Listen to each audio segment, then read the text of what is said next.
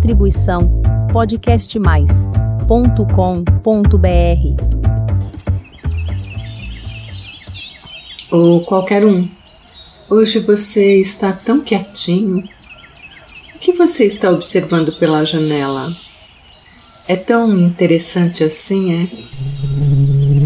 O que? Você está observando o seu nariz? Hã? O meu? Não, o seu? Nossa, qualquer um. Você precisa ser mal educado desse jeito comigo, eu, hein? Isto não importa? Quer saber? Importa sim, qualquer um. O que está te deixando assim tão mal-humorado? É alguma besourinha da escola, é? Qualquer um. Nossa, qualquer um. Não precisa deste silêncio todo, não. Que drama! Eu vou pôr uma musiquinha para você, tá? Porque eu gosto de você. Como se duas facas se riscassem procurando toque.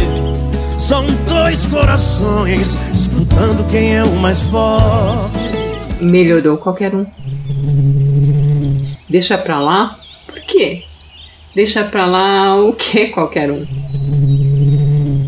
É que agora você está ocupado observando as cores do agapanto? Você quer que eu fale dele? Está bem, mas antes, deixe eu apresentar o canal. Seja muito bem-vindo, meu querido ouvinte, ao Jardinagem Simples Assim, é um canal de podcasts que fala só sobre a vida das plantas. Este besourinho lindo aqui é o Qualquer Um, e eu sou a Elaine Hipólito, a apresentadora do canal e também jornalista.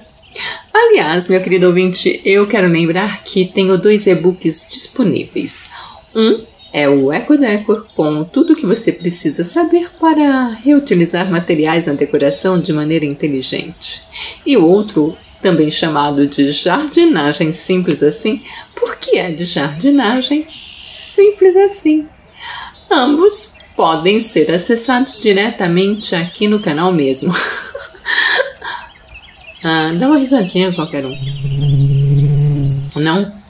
É para falar do agapanto agora? É? Deste jeito? Nossa, qualquer um, que mau humor. Tá bom, qualquer um, eu falo do agapanto ou agapanthus. Ele é conhecido pelos dois nomes, tá?